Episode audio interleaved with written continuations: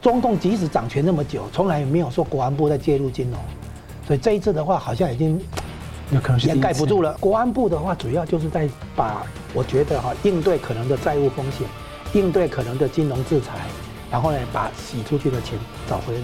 我觉得呃，这个国安部门这一次的这些大动作来讲呢，主要是希望说在至少在这个呃拜习会，在 APEC 峰会十一月的时候呢，如果形成的话，至少先抓了一个所谓的论述上面的国际论述上面的一个主导权。新的住房改革，然后被可以被简化成双轨制，但是就利益方面来讲，它可能会把很多开发商、中小型建建商哈。逼上绝路。明年选举完之后呢，我们整个国家不要再去吵说到底什么和跟什么和啊，我们应该要好好的有呃全民有一个共识啊，在党跟执政党有一个共识哈啊，我们在面对共同的威胁的时候，我们应该要怎么样应对？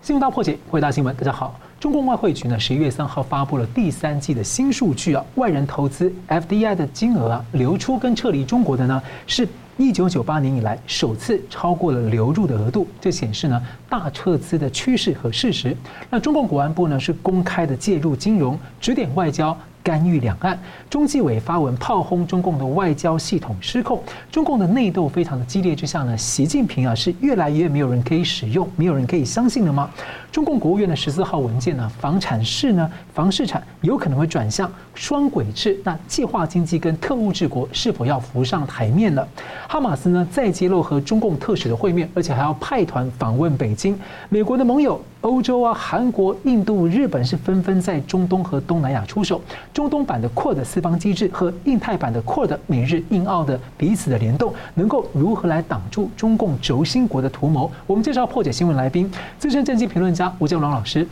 啊，主持人好，洪文兄好，各位观众大家好。国策研究院执行长、成功大学教授王洪仁老师。主持人好，吴老师好，各位观众大家好，欢迎两位啊！最近的大消息啊，是全球资产管理的巨头先锋领航集团关闭了在上海的办事处，撤离中国；而全球民调的巨头机构美国的盖洛普也退出了中国。中共十月底召开五年一度、延迟一年的金融工作会议啊，被解读是共党更紧抓金融，而一向秘密运作的中共国安部呢，十一月二号发文称，呃，居心叵测者妄图兴风作浪，有看空者、做空者、唱空者。掏空者企图动摇国际社会的投资信心，引发国内的金融动荡。吴老师上周节目分析啊，中共金融会议啊，恐怕会扩大割韭菜来填中共的债务黑洞。接着呢，国安部这一番话，老师怎么解读？这个是习近平在抓紧钱袋子。他原来这个在整顿军方，这是抓枪杆子。然后原来那个用自己人哈去管个公安部门，叫刀把子。那么现在呢，那个抓钱袋子，财政部长换人，人行行长、党委书记换人啊。现在这个人行跟财政部现在都算是习近平的人啊，换上换上新的人人选这样子。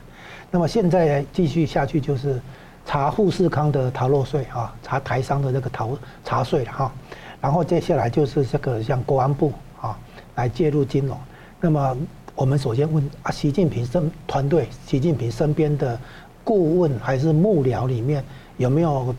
金融的？嗯，好像没有吧？啊，顶多一个比较何立峰比较懂经济，何立峰不是国安部啊？啊，对对对对，那副总理。何立峰不是国安部，就是说国安部里面原来的专长是搞金融吗？当然不是，他甚至于连搞财政都都不是。所以国安部来啊，就像你刚刚提到，他给人家的第一个印象，从警察治国到特务治国。然后呢，这个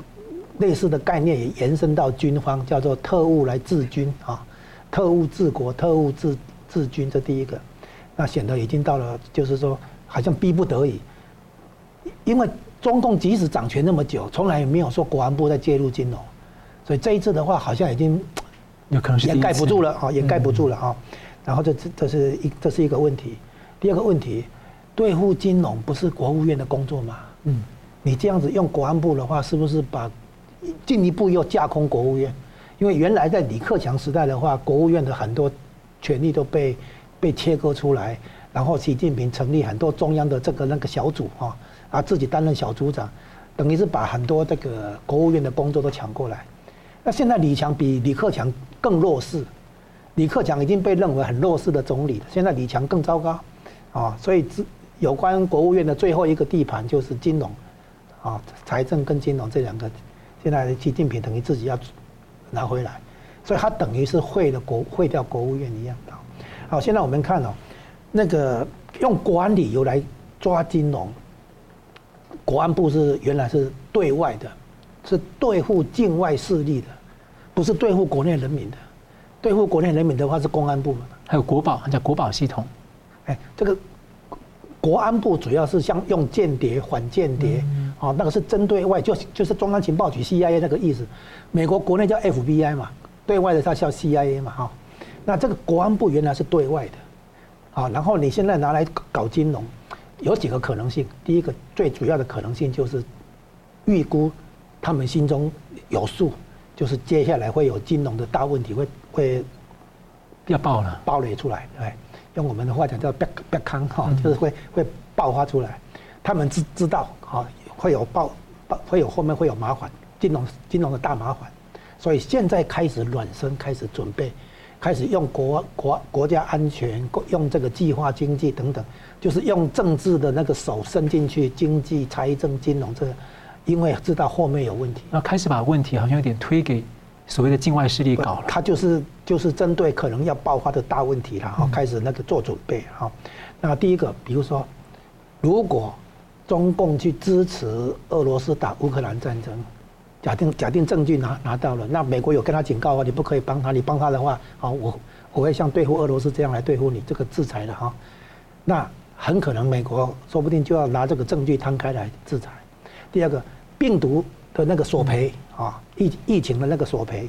对，再来，国安部有可能要把贪腐以后洗出去的钱要追回来，啊，那个是犯罪所得哈，比如说要追回追回来，那当然靠靠国安部，不是靠公安部，好，公安部是管国内的，对，国安部是管外面的境外的。那虽然他公安部有什么猎狐计划，但他们有些可能有些合作重叠吧？哎，就是说有可能是要把贪腐的钱洗到境外的，要追回来。所以要靠国安，要要找国安部，好，然后呢，如果美国有一天对他金融制裁，就像对俄罗斯这样，那你中共怎么办？要不要开始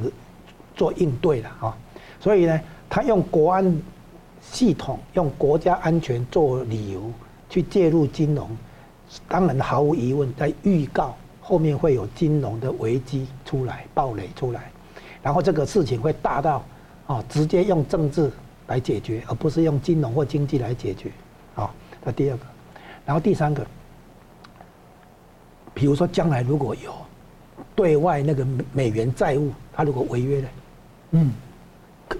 他那个国营国营企业的债务很庞大，对，地方政府的债务也很庞大，那个比房地产那个还要庞大，还有国企啊等等，对，啊啊，如果那个借的是美元，然后他现在还不出来的，嗯，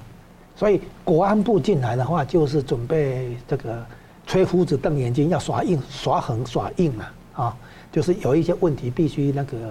那个使出强硬的手段来处理了。哦，他等于在预告这样的一个事情。上纲到国安，哎，预对预告到将来会有重大金融风暴会出来，所以现在要开始准备应对。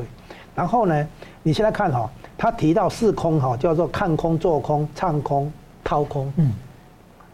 看空、做空这不。这个是市场上的那个那个常态，金融常态啊，对，所以重点不是前面，这重点是最后那个掏空，嗯，就是说有人已经对人民银行手上的外汇资产掏空，所以他要去把它追回来，哦，就讲到这个掏空的话，谁谁掏空？这你被掏空啊？如果你去掏空美国没事啊？但从中共的角度来说，这外资撤离是不是也会被认为掏空？我合法的撤离不是。掏空是指内部人啊，内部人哈去把人，中国人民银行的那个外汇资产掏空，还有用“一带一路”的方式把钱洗出去。嗯，我成富二代成立红二代哈，不是富二代，红二代成立公司，在国外接案子，然后在这个预算通过钱汇出去，对不对？结果钱进到自己人的公司的口袋里，然后就就就不见了嘛，哈，就就洗钱了。那所以国安部的话，主要就是在把。我觉得哈，应对可能的债务风险，应对可能的金融制裁，然后呢，把洗出去的钱找回来，因为他要填补这个内部的这个缺口。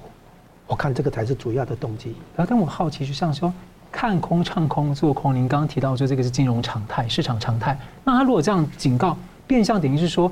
只要是你被认为被中共认为是看空、唱空、做空，你就可能被扣上了危害危害国家安全罪。那这样的话，金融市场就别玩了。是这样子哈，金融领域追求金，你你现在追求金融安全，嗯，啊，当做国家安全的一部分，这个 OK。但是金融安全的基础，并不在于你有很多的管制。嗯，对，他现在要搞的是资本管制了，更多的资本管制了啊。那要搞的不是管制，而是信心。对，所以他如果打击信心的话，你怎么怎么去撑啊？嗯，你你撒再多的那个那个大大傻逼都没有用了。所以重金融领域的话都是杠杆啊，然后都是以小博大，所以重点是信心。信心如果崩溃的话，后面没办法。他下次讲这几句话，就充分体现出他好像很欠缺信心啊。不是不是，他在说。别人企图动摇国际社会对华的投资信心，他知道信心很重要，我是在讲这一点。是，他知道关键在信心，不在管制。嗯，他想要把手伸进来，这个管那个卡，对不对？的资本限制，就是会有将来会有更多的那个资金外流的这个管制的，让你不能资金外流了，因为他现在外汇储备大概一个应该是出问题了嘛，哦，所以呢，他这个信心是讲针对外面的人讲的。不过他这个做法不是让人家看看破他没信心。不知道啊，他没办法。是好，我们继续看到，中共国安部过去是相当神秘啊，官方网站都找不太到。那新版的反间谍法七月一号上路，就无限上纲了这个所谓的间谍的扩大范围。那国安部呢，七月三十一号开一个社群账号，当时呢，北京河北地带呢是大水灾的时候呢，他呢第一篇发文是喊话全民抓间谍。九月四号在发文指点美中关系，评论拜登政府是新两手，然后所谓要美国拿出足够诚意，暗示呢，不然十一月的拜喜会可能告吹。十一月在发文指点金融领域，而此前十月二十二号啊传出富士康被中共查税，台湾的媒体上报就披露是中共政法委陈文清直接下令国安部由指挥国务院的部会去查税啊，干预台湾的选举，施压郭台铭，还有恐吓台商。所以我请教王老师，我们都知道，常听到说中共是外交无小事，那怎么看说国安部从隐秘转到那么高调，涉足了这个外外交两岸，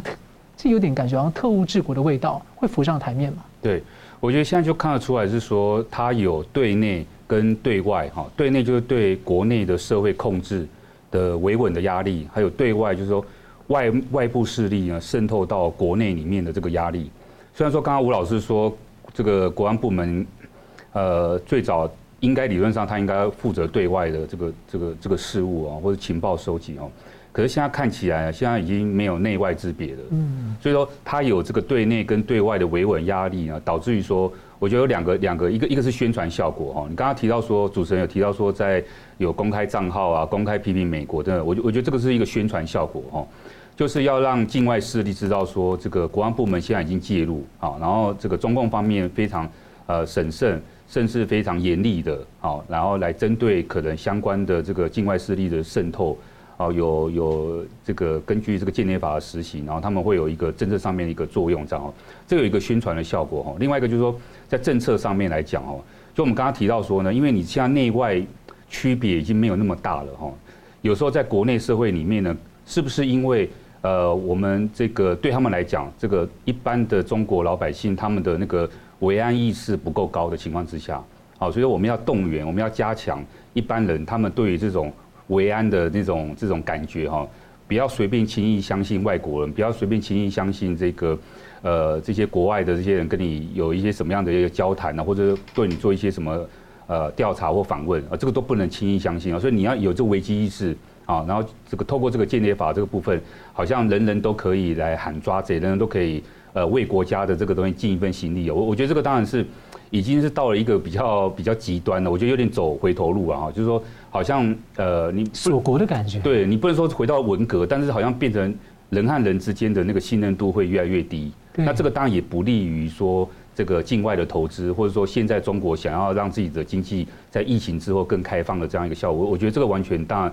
就有点本末倒置哈。那最后一个就是说刚刚提到那个对美德的部分哈。我觉得，呃，这个国安部门这一次的这些大动作来讲呢，主要是希望说，在至少在这个呃拜习会，在 APEC 峰会十一月的时候呢，如果形成的话，至少先抓了一个所谓的论述上面的国际论述上面的一个主导权，我觉得这个是呃，对于中国来讲很重要，就是说他们不希望说在这个论述上面哦，呃，被美国压制哦，所以我觉得他们有一种先发制人的，你可以说他的呃习以为常的呃一贯，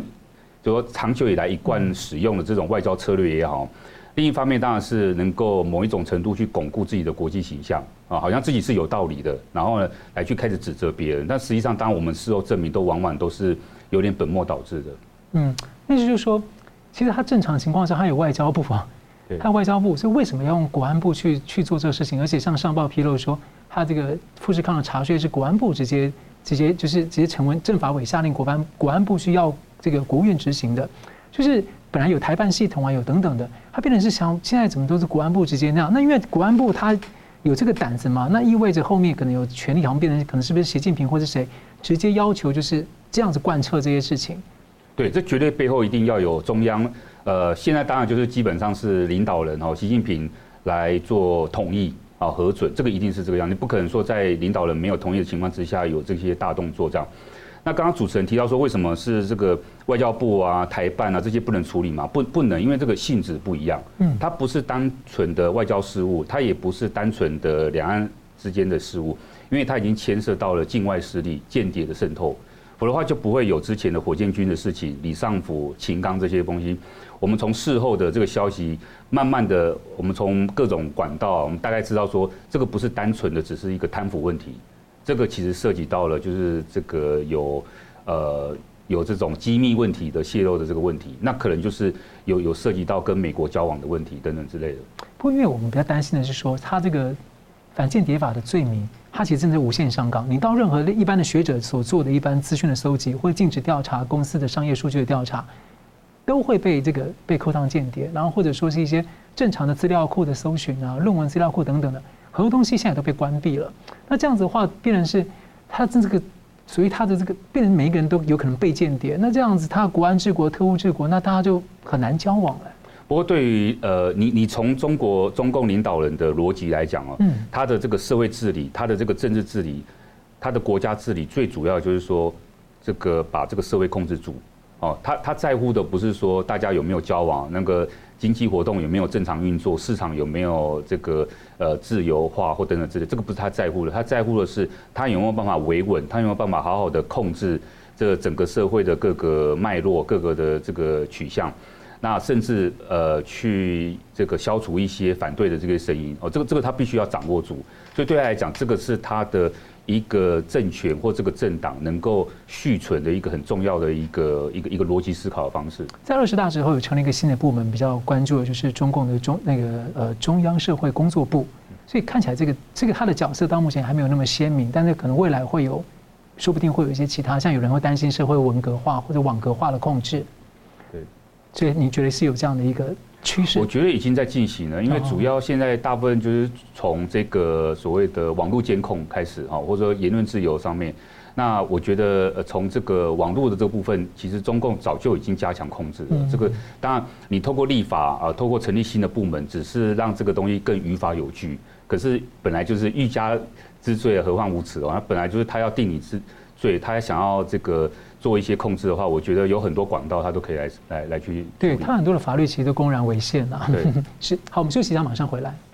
欢迎回到新闻大破解。中国大陆的房市的暴雷问题严重，可能诱发整个的金融系统风险啊。中共国务院最近下发了个十四号文件给各个城市，这是在八月二十五号审议通过的关于规划建设保障性住房的指导意见，内容呢现在曝光了。大陆媒体解读是新一轮的房改啊，那有评论人文昭则认为呢，这个中国房市可能会重回所谓的双轨制，而结果上呢，恐怕会形同给这个房地产企业啊一根白綾毒酒啊。那不知觉呢，不知觉之下，中共的计划经济呢，可能就又回来了。所以我想请教吴老师怎么看这个事？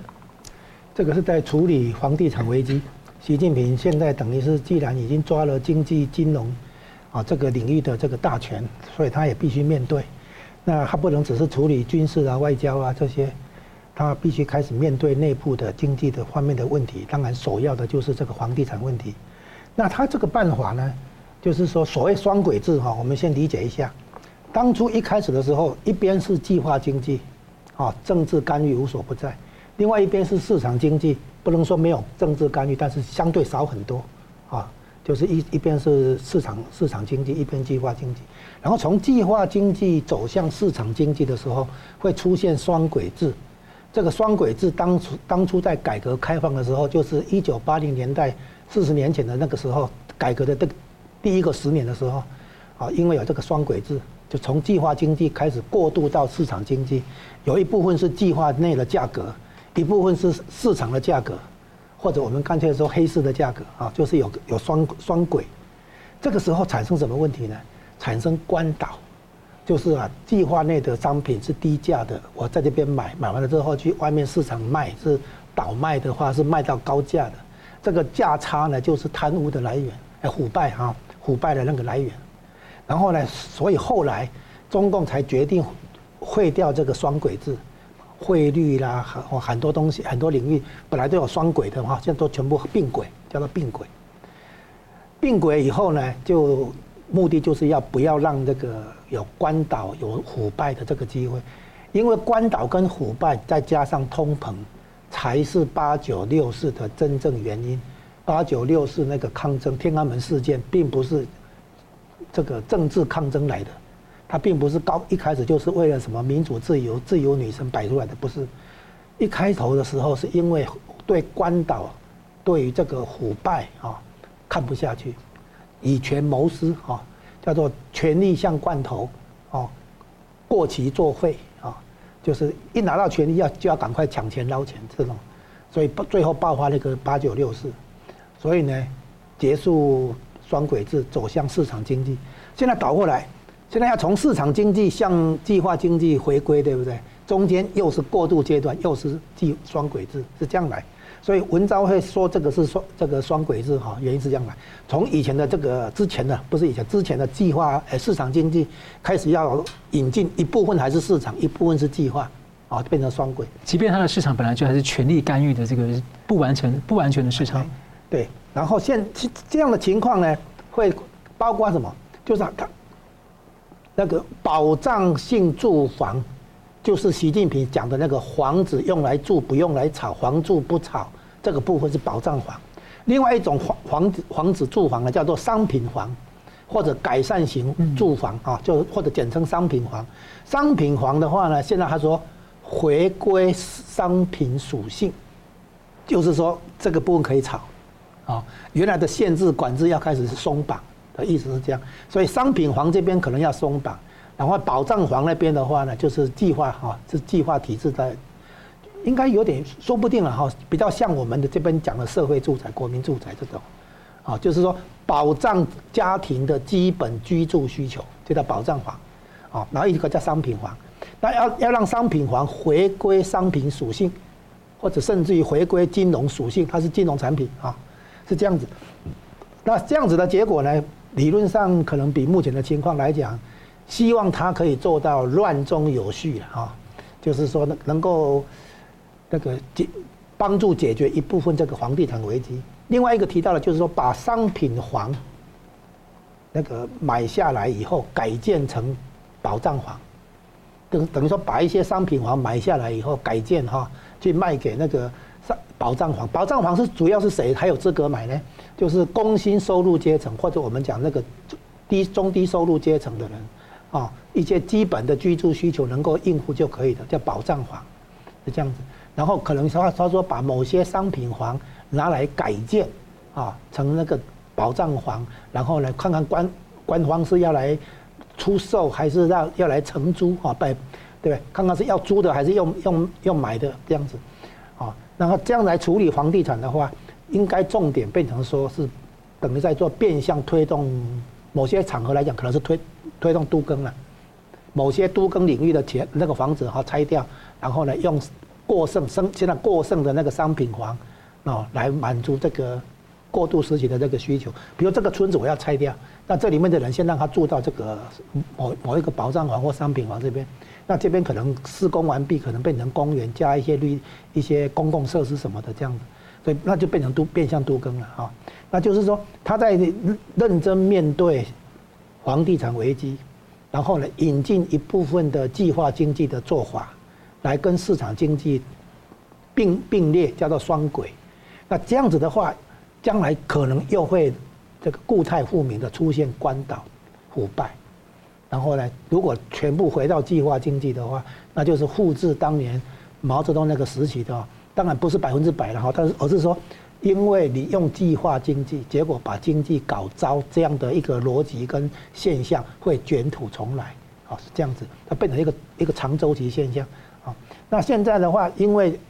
房地产危机是中国经济危机里面的重中之重，就是重要的穴道。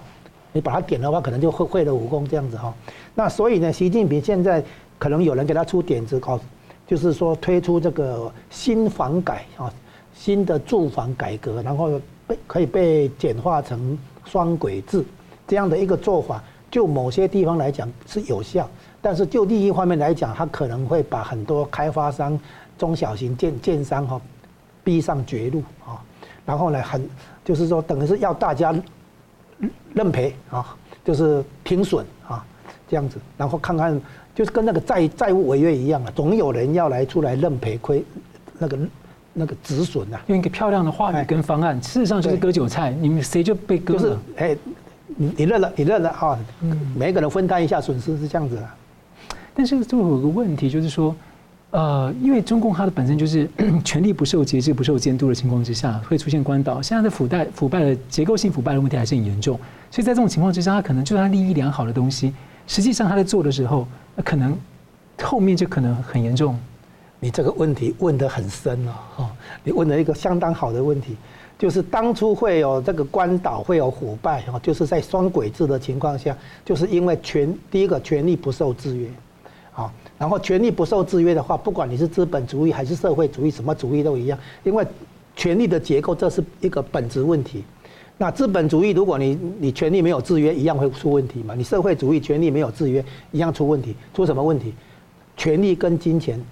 做交易，叫做以权谋私啊，有权不用，过期作废，所以呢，变成一个制度性的贪腐。别人在贪腐，你你你要当清流，你会被排挤。中共最有名的就叫做分闷声大发大财，那时候就是权力资本化。闷声发大财只是前前前面，后面是什么？后面是集体堕落，集体贪污，集体腐败啊！因为你如果清高的话，别人把你排挤嘛，因为你会破坏嘛，哈，破坏别人的那个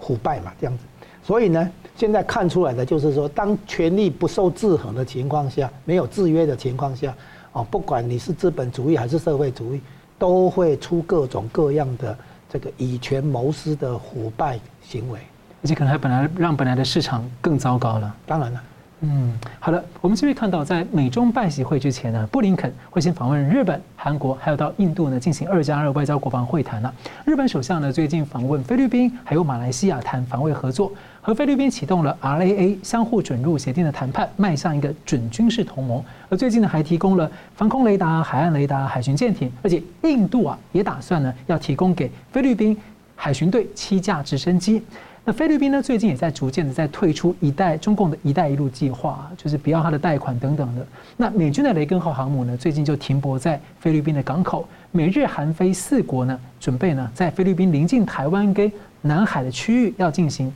大规模联合军演。希望请教王老师哦，你怎么看？就是。美国、日本先前在推动跟澳洲所谓的这个区域安全一体化的概念啊，那现在日菲 RAA 这个东西对区域跟对台湾海峡的影响，还有就是在这个区域，是包括像澳洲、英国还有第一岛链的强化安全合作，台湾你觉得应该扮演什么样的角色？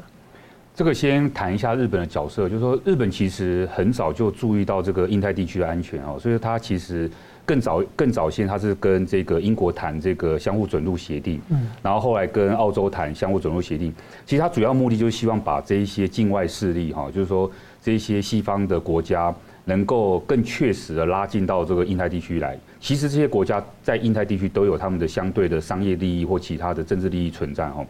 所以说把它拉进来之后呢，更容易呃在很多简便手续的过程当中。在跟日本在做军事上面合作的时候，能够更便利哈。当然，当然，我觉得这个跟刚刚主持人讲说已经进入到准军事同盟，这个当然还是有一段距离啊，它还是有有一些距离存在。不过这是一个好的开始哈。那另外一部分，我觉得就是说，第二个要谈的就是说，为什么日本这个时候做这些事情，主要是因为大概你从八月开始观察啊，八月、九月、十月到现在十一月。呃，南海发生什么问题？主要就是中国跟菲律宾在几个不同的岛礁发生很严重的冲突。一个是先从黄岩岛开始，看起来中共有用一些这些人造的一些障碍物在海面上，然后跟菲律宾的这个海军发生了一些一些认知上面的或者实际上面有一些冲突哈。然后再就是仁爱礁的部分。仁爱礁基本上是有点灰色地带啊，就是说这个菲律宾有有一半的，我觉得就是说百分之五十的控制权，然后呢，中共有百分之五十的控制权，但是呢，现在就是僵持不下嘛，好，因为有一个有一个有一个搁浅的一个马德雷号在那边，那最后一个就是中业岛，就刚好这几个地方都是这个最近这几个月里面的冲突几乎是。呃，很容易就会爆发这个军事上面的冲突哦，所以说日本啊、美国啊，这时候就特别注意这个地方的稳定性，因为不希望说中东地区的这个局势的影响，然后呢波及到整个亚太地区的安全问题哦。那最后就是说主持人提到说，那台湾能够扮演什么样的角色？我我我觉得从两方面来看呢、我觉得这一些区域大国，包括日本、澳洲、美国，不能够再假装台湾是什么第一岛链的，就是说。实际上，大家都把台湾其实口头上面说台湾在第一岛链很重要，可是实际上都没有跟台湾有比较明确的合作，都把台湾跳过去这样子。所以说，我觉得大家要承认说台湾很重要，而且必须要跟台湾有一些比较有实质性的合作。所以，我我就觉得，比如说像呃这个跨的就像 QUAD Plus 台湾，这是我觉得这是可行的，或者说有一些其实是一些比较区域性的安全对话部分。台湾都可以加入这些安全对话，成为一个安全对话的倡议者。我我可以这样说哈。那第二个就是说，刚刚是讲到外部的环境，我觉得需要改变。那内部的话，我觉得台湾可以做的就是说，当我们要充实我们自我的防御能力。像今天早上一个报纸就是提到说，我们其实将要投注大笔的资金去购买所谓的无人机、海上无人机的部分。这个当然会加强我们。呃，不光只是这个呃，我们这个周边的区域安全，其实对我们的渔民呐，对很多我们在这个地方的这个这个农产业的这些部分也有保障的作用。巡航啊，巡航的这个作用这样哈。所以，我们其实不是说我们在区域的角色一定都是往军事上面来做，其实我们可以做灾难演习，我们可以有很多关于呃区域的情资的这些呃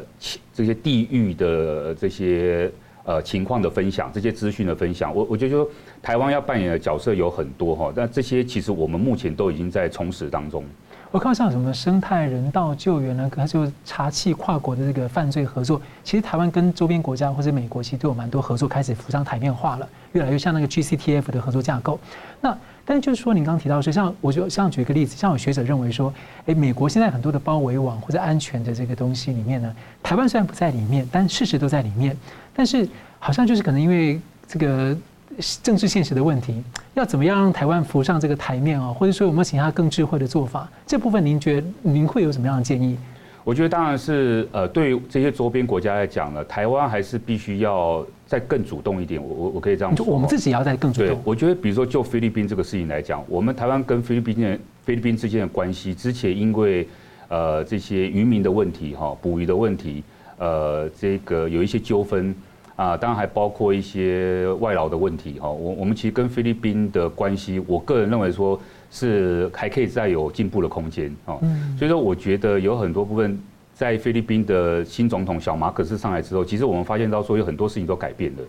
那我们可以跟菲律宾谈的不只是渔业合作的部分，我们还可以呃谈到包括很多这个菲律宾的呃开发问题。好，其实台湾有很多台商现在都开始慢慢从大陆呃中国大陆转移这个市场，我我觉得这个是。这个是菲律宾是一个可以去考虑投资，然后透过政府的协助来去做呃这样子的一个新的一个管道。那另外一个当然就是我我说我觉得就是说在很多呃军事所谓类军事方面的合作方面，就是说我们透过演习救灾，呃透过这些海上的巡航这些部分，其实我们还是可以跟菲律宾来做合作。虽然说没有到军不到军事上面那么敏感，但是可以有比较更实质性。啊，我们平常就已经可以有一些洽谈这些合作的这些细节，像对，或者因应灰色地带威胁，其实就是非军事的，大家可以，其实某种程度上也有有一种准军事的合作味道了。对。那我想请问上说，我们现在看起来跟日本在加强一些安全上的这个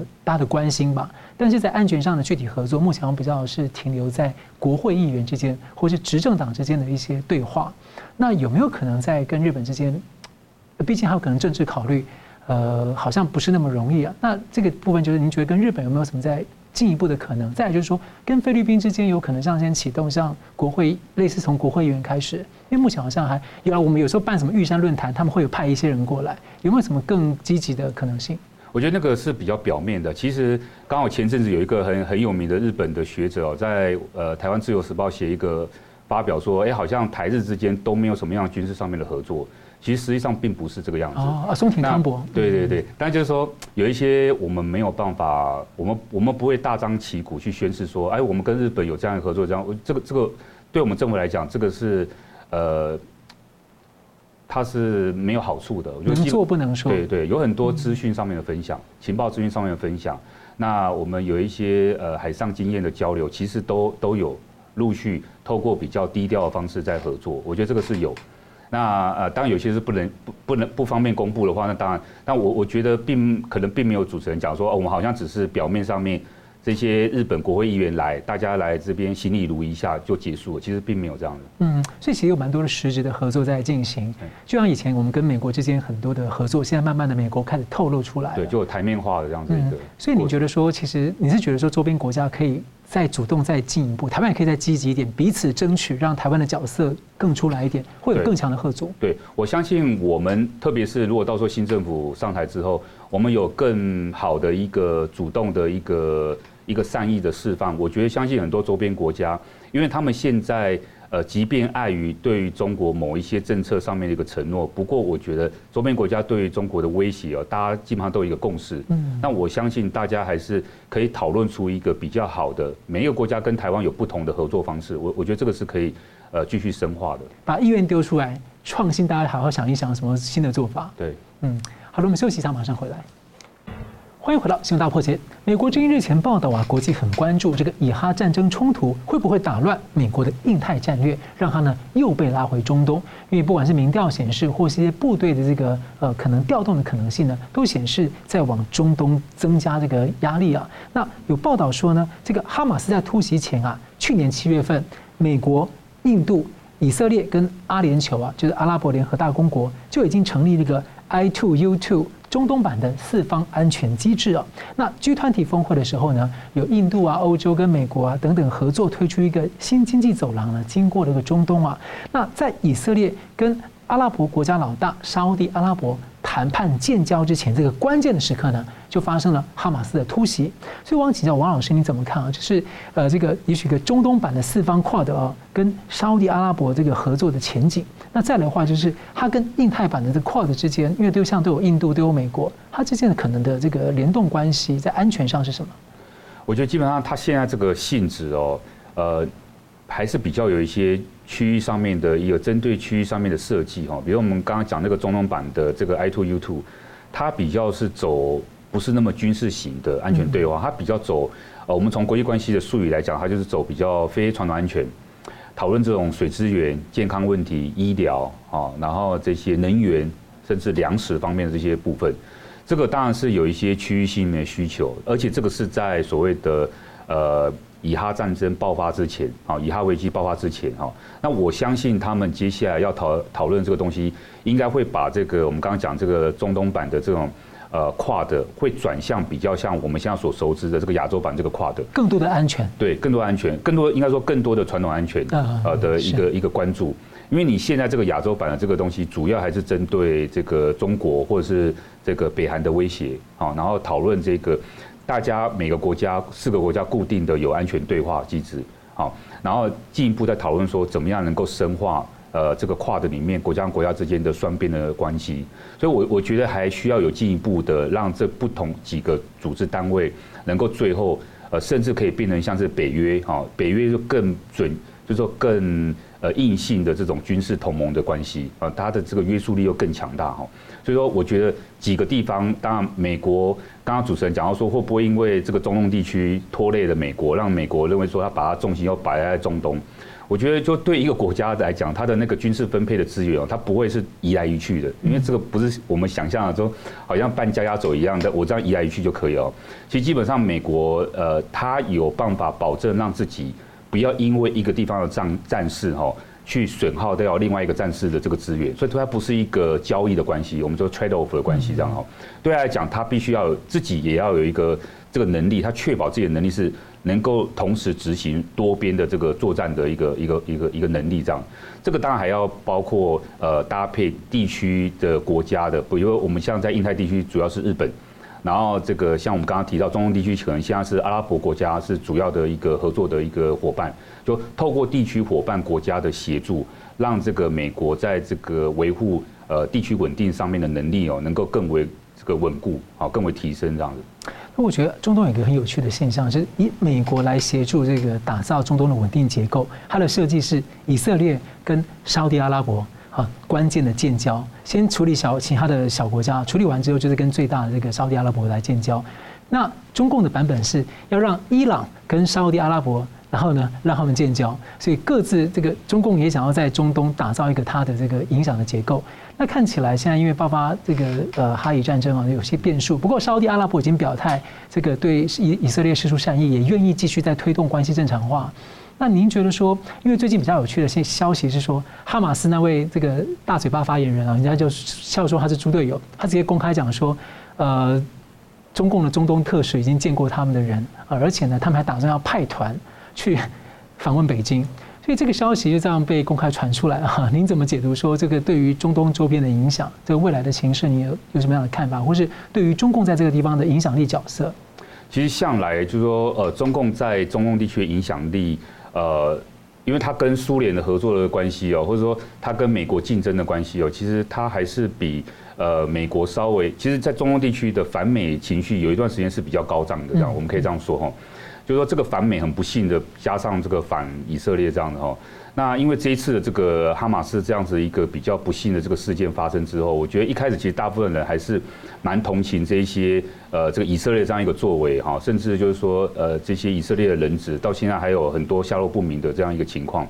那我觉得你刚刚提到说这个主持人提到说这个哈马斯这个部分，当然是还是希望说能够呃拉拢大国势力，再加上。中国在这一次的很多，你看到中共在很多外宣上面来讲哦，官方媒体上面，或者是他的这个官媒周边的媒体上面来讲，还是比较站在是呃，已经完全不是从这个事件来看，而是说他是站在说这个美国过去怎么样支持以色列，怎么样支持犹太人，美国这个国家怎么样是被犹太呃民族背后操作的这种阴谋论的这种对这种这种角度来去做做论述的时候，难免就是说呃，好像。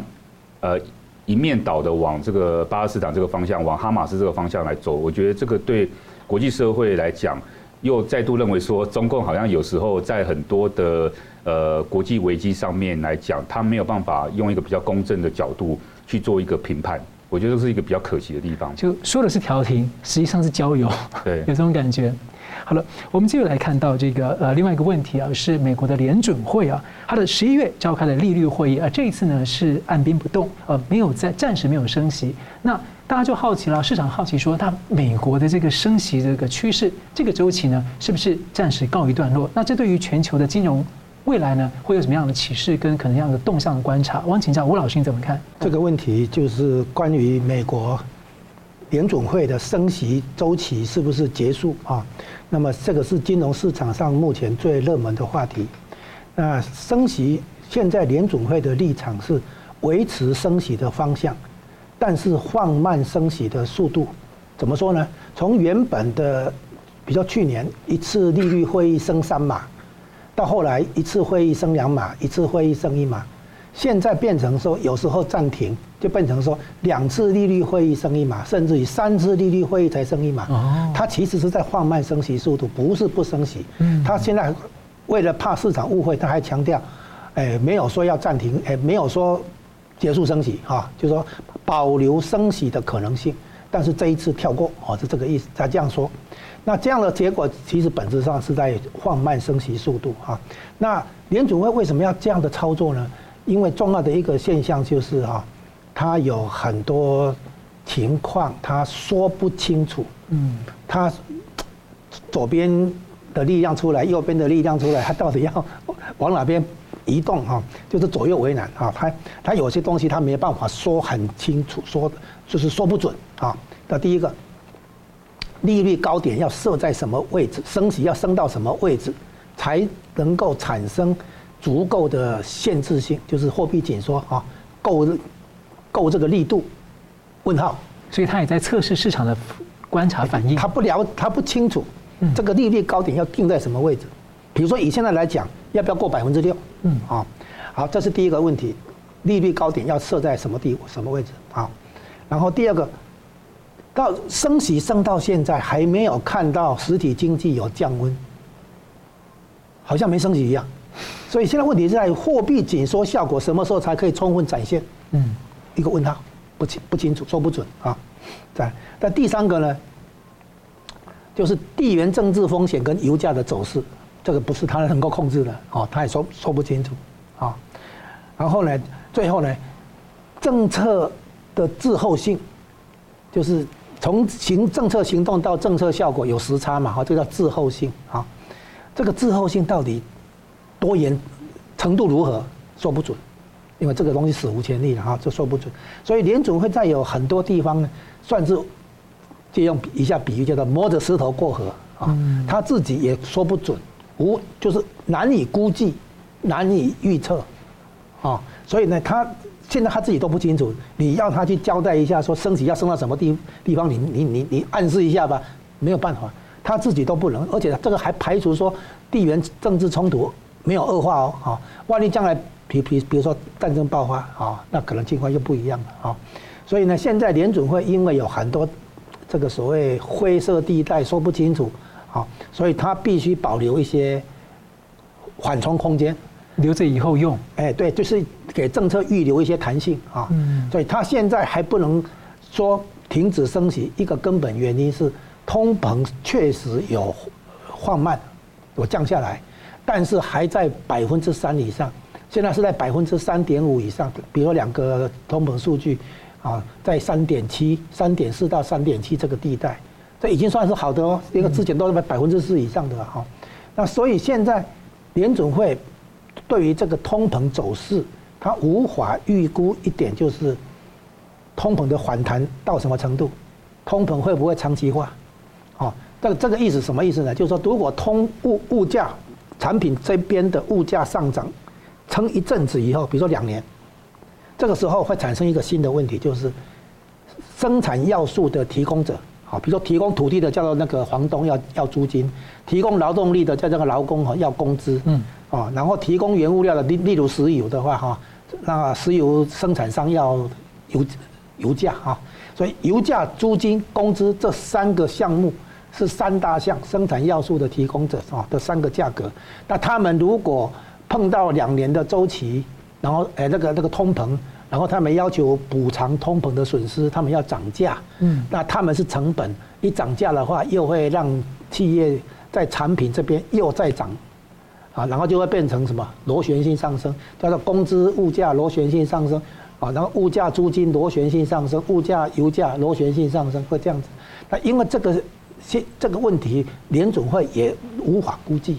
到底劳工会因此跳出来说不行不行，你要给我加薪哈，弥补我的通膨损失，这种力力道如何啊？整个全全社会有会受到多少冲击？这个也是无从估计哈，没有什么潜力可可参考。所以联总会目前哈没有把握说通膨会真的跌到跌破三 percent 百分之三，然后跌破百分之二点五，向百分之二靠近啊，所以他现在不能承诺说升息结束。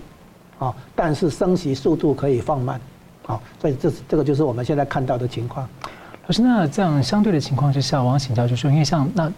中国人民币的汇率可能会怎样变化呢？因为像现在它的这个外资一直跑嘛，然后它的外汇可能有这个枯竭的可能性了啊。那在这种情况之下，像它这个有人就说，他现在美债一直持续减减持这个美国国债啊，然后希望能够稳住它的人民币汇率，但很多人是看。就是看衰它的人民币汇率，就会持续贬下去。第一个，俄国已经把它所持有的美债几乎全部抛售。嗯，俄国的那个抛售大概有九百多亿美金，有有什么影响吗？没有。嗯嗯。好，那中国的数数量庞大，跟日本一样，都以前都是一万亿美元以上的持有，现在已经跌破一万亿，跌破九千亿到八千到八千亿出头这样子哈。那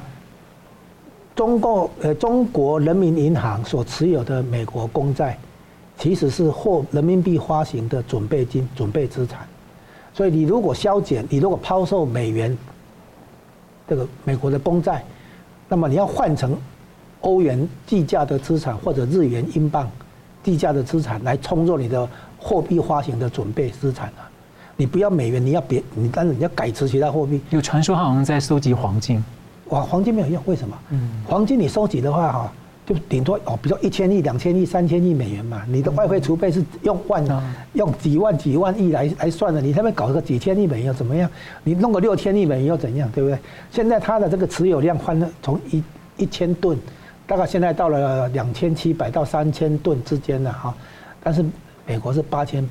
八百多吨啊，你怎么追？你一时就追不到。他们持有黄金的意思就是说，如果将来国际金融体系要重构的话，那么发言权是看黄金持有量有影响。所以现在中国、俄国、日本都在持，呃，印度都在持有黄，增加黄金的这个持有，但是差美国差一大截嘛，啊，所以呢，那人民币现在因为那个将来外汇储备不够用啊，没有足够的资产来支撑的话，它到处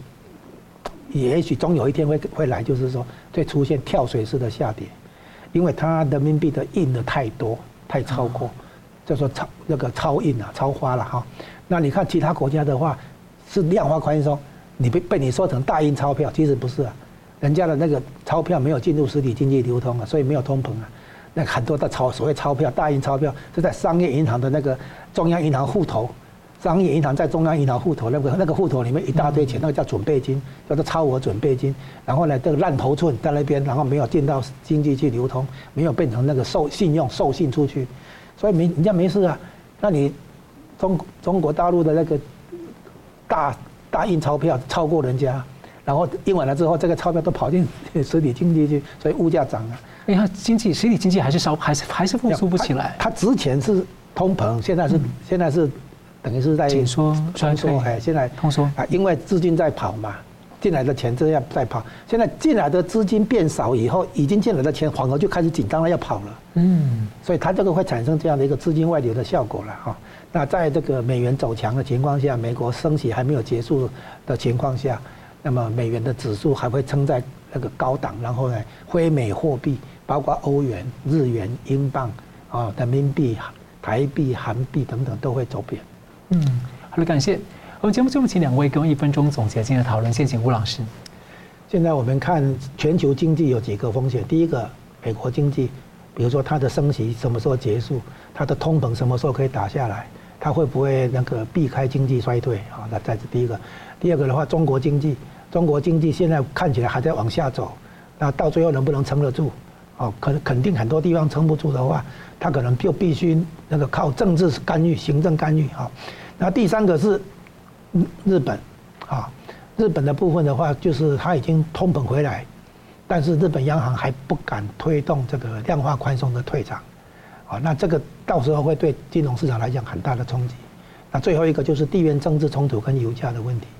那这四这全球经济有这四个风险啊，所以这就是我们观察下这个下个新新的年度然后的一个重要的这个指标。嗯，感谢。王老师，所以我觉得三点结论哈。第一点就是说，其实很多企业朋友问我说，台湾是不是很危险啊？我们可以发现到说，其实台湾比很多地方都还安全很多哈。但是呢，第二点就是说，呃，我们的确现在台湾人民呢，跟很多这个在印太地区的周边国家一样，都活在这个战争跟和平哦混合的这种灰色地带。其实我们就是平常就已经要开始做好这种危机意识，做好准备。好，加强自己的国防力量。最后一点就是说，呃，希望说我们赶快明年选举完之后呢，我们整个国家不要再去吵说到底什么和跟什么和啊，我们应该好好的有呃全民有一个共识啊，在野党跟执政党有一个共识哈啊，我们在面对共同的威胁的时候，我们应该要怎么样应对？嗯，好了，我们非常感谢两位的来呃来宾的分析，感谢观众朋友的参与。新闻大破解每周一、三、五再见，谢谢。如果您喜欢我们的节目呢，请留言、按赞、订阅、分享，并开启小铃铛。那么感谢各位呢长期对我们的支持，新闻大破解团队呢将持续为您制作更优质的节目。